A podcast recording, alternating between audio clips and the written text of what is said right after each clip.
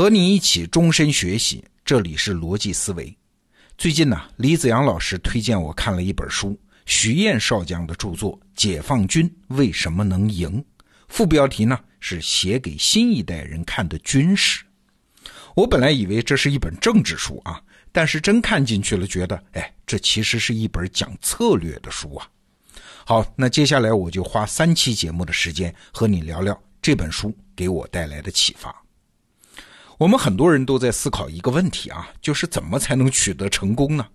那标准答案当然就是要做正确的事儿嘛。这很对啊，但是事情没有这么简单。什么是正确的事儿呢？在日常生活中，正确的事儿就是符合主流的事儿嘛，不偷不抢不骗不懒等等。一旦偏离了大多数人的行为轨道，通常就是不正确嘛。但是啊，如果你是要干一件大事儿，要取得一次大成功，那什么是正确的？这个标准就不同了。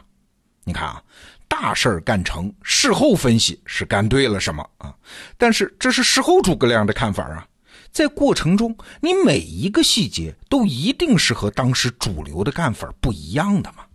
那个最终的正确，是由许许多多在漫长时光里面无数个当事人看来不正确的事情组成的呀。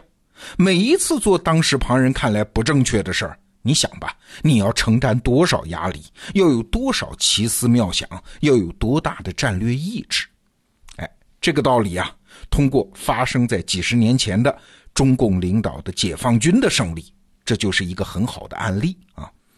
好，那下面就让我们回到中国共产党成立的一九二一年。中国共产党的成立啊，你想，这个灵感是直接受到苏联十月革命的启发呀。哎，他在组织上也确实接受了共产国际的领导，所以啊，最初中国共产党人设想的革命方式，当然就是十月革命的方式。那十月革命的方式又是从哪儿来的呢？哎，它是沿袭了十九世纪以来欧洲工人运动的典型方式，什么巴黎公社啊，这种方式就是工人在城市中发动武装起义，然后一举夺取政权。但问题是，后来中国共产党人的大量尝试都失败了呀。一九二三年二七大罢工，北洋军阀吴佩孚是下令军队开枪，工人死伤惨重。一九二七年五月二十一日，发动马日事变的那个许克强，他仅凭一个团的正规军呢，一夜就攻占长沙。当时长沙有多少农民武装啊？十万人啊！当时是死伤惨重，十万多人一哄而散。当时啊，汪精卫还没有和共产党翻脸，他当面嘲笑陈独秀说：“哎，你们十万大军呢，怎么还打不过许克强的一个团呢？”哎，这就是问题啊！为什么在欧洲、在苏俄，工人武装暴动就能革命成功，在中国就行不通呢？原因在于啊，西方国家，包括俄国在内啊，十九世纪以来就已经实行了那种叫普遍兵役制，一般的男性公民啊都有服役义务，受过军事训练的。一九二零年代的时候，聂荣臻元帅当时在德国看到德国工人的游行队伍的时候，他就很感慨啊。这些德国工人游行时候队列严整，步调一致。如果配发武器，马上就是一支军队啊！所以呢，在这些国家，工人武装起义实际上是军人对抗军人，再加上起义工人的斗志和士气嘛，那自然就可以战胜正规军。而咱们中国不同啊，历史上中国是长期实行那种叫兵民隔绝的制度，当兵吃粮只是一小部分人的职业。在好男不当兵，好铁不打钉这种观念的影响下，那老百姓很少接触军事技术和训练啊，他没有战斗素养嘛，而且行动散漫，仓促组织起来，看上去是人山人海，气势壮观，但实际上没有战斗力。那一旦面对正规军，就根本不是对手啊。那怎么办呢？当时中国共产党的选择。就是独立建军，拥有自己的正规军。我们现在都知道了啊，八一南昌起义。今天我们看这件事儿啊，觉得顺理成章吗？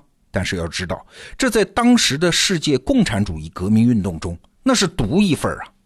你想啊，不仅欧洲那些共产党没有自己的正规军，就连苏俄的布尔什维克在十月革命的时候也没有自己的军队啊。他们夺取政权。靠的是工人起义，还有一些同情革命的沙俄士兵啊。红军那是啥？那是在后来的内战中才建起来的。十月革命是一九一七年十一月七号吗？那苏联红军的建军日是一九一八年二月二十三号，是翻过年去啊。你看，这就是一个不一样。好，我们再来看下一个不一样啊。那这个正式建军的转折做出来之后，下一个问题来喽：独立建军，钱也就是军饷从哪儿来啊？当时啊，士兵的军饷在中国啊，一般是每个月大洋八块，这收入不算低啊，可以养活四五口人呐。那军官的收入就更高了啊，一个连长每个月的收入上百块现大洋，而当时上好的土地不过每亩几十块现大洋啊。当上一两年的军官就可以回家买房子买地了。你想，当时中国的军队不算先进，装备啊、后勤什么的都很差，但是就是养这样的军队需要的费用那是不低的。如果没有足够的资金作为后盾，你根本就建不起军嘛。那一旦军饷短缺，会发生什么呀？军队会哗变呢、溃散呢，或者被有能力发军饷的其他军队收编了。而当时中国共产党领导的军队呢，实力不行嘛，要被赶到穷乡僻壤了嘛，能吃上饭就很不错了。筹集大笔军饷，那简直就是天方夜谭啊！怎么看，当时建立正规军这条路也是走不下去的。哎，这个时候发生了一件事儿：秋收起义之后啊，毛泽东带领部队是且战且退，士气低落，士兵不断逃亡。那走到了江西的永新县，就找到了一个群山环抱的小山沟啊，可以暂时摆脱敌人的追击，稍微休息一下。这个地方叫什么名字？叫三湾村。对，就在这儿，毛泽东主持了军史上著名的三湾改编。现在我们看历史上说三湾改编啊，主要内容就是加强党的领导，支部建在连上，官兵平等等等，看着都是一些很正确的事儿。但是深想一层，为什么要做这些事儿呢？其中一个原因就是啊，要把军队变成一支不领军饷的军队。哎呀，这在当事人看来，这个观念太颠覆了，太开脑洞了。三湾改编的这一层意义啊，现在通常没人提起啊，就是取消了军饷，改为了供给制。就是不发钱啊，只提供基本的吃穿，每人每天只有五分钱的伙食费。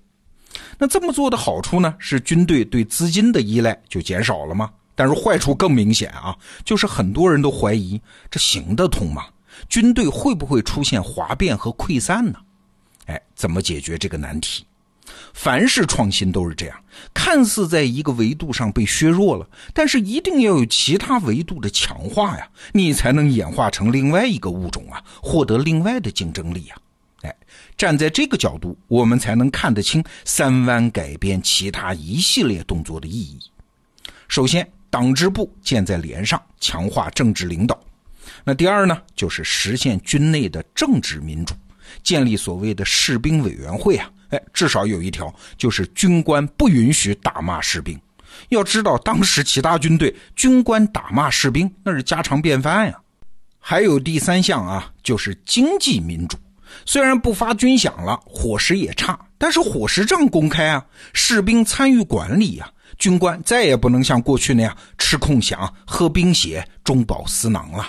你看，一个维度的放弃和另外一个维度的强化同时在进行。要知道啊，这可是中国军事史上破天荒的头一次。从来军队那士兵都是被军官严格粗暴管理的，哎，现在不一样了，一下子士兵们感觉我和军官平起平坐，有了当家做主的感觉，这样士兵的热情就被大大激发起来，对部队就有了很强的责任感啊。因为尊严这个东西啊，有的时候比什么都贵呀。三湾改编这个事儿啊，之所以在解放军的历史上特别重要，就是因为这次改编把传统的旧军队改造成了一种新型军队。旧军队是完全靠利益来吸引人，靠军饷和暴力来管士兵。但是三湾改编之后的新型军队是激发了官兵内在的精神力量，经过这一次啊，当时看上去丝毫不起眼，甚至是很寒酸的红军，实际上已经和国内的其他军队迥然不同。他拥有了远超出他的装备水平的生存能力和战斗能力。今天我们说的是啊，把工农武装转为正规军队，把旧式军队改造成新型军队。哎，这是中共早期发展史上的两次重大转折点。要知道，回到当时，这都是反常识的创新呐。一次是突破了世界共产主义运动的既定模式，一次呢是突破了雇佣式的旧军队的既定模式。好，明天我们就继续这个话题，继续看这支军队是怎么用一系列当时看来反常识、不正确的决定，堆积成一个最终的大正确和大胜利的。解放军为什么能赢？徐燕少将的著作，这本书的金牌版电子书已经在得到 APP 上架。点击本期节目的文稿，或者在得到首页进入电子书的栏目，就可以看到购买链接。我们明天接着讲，明天见。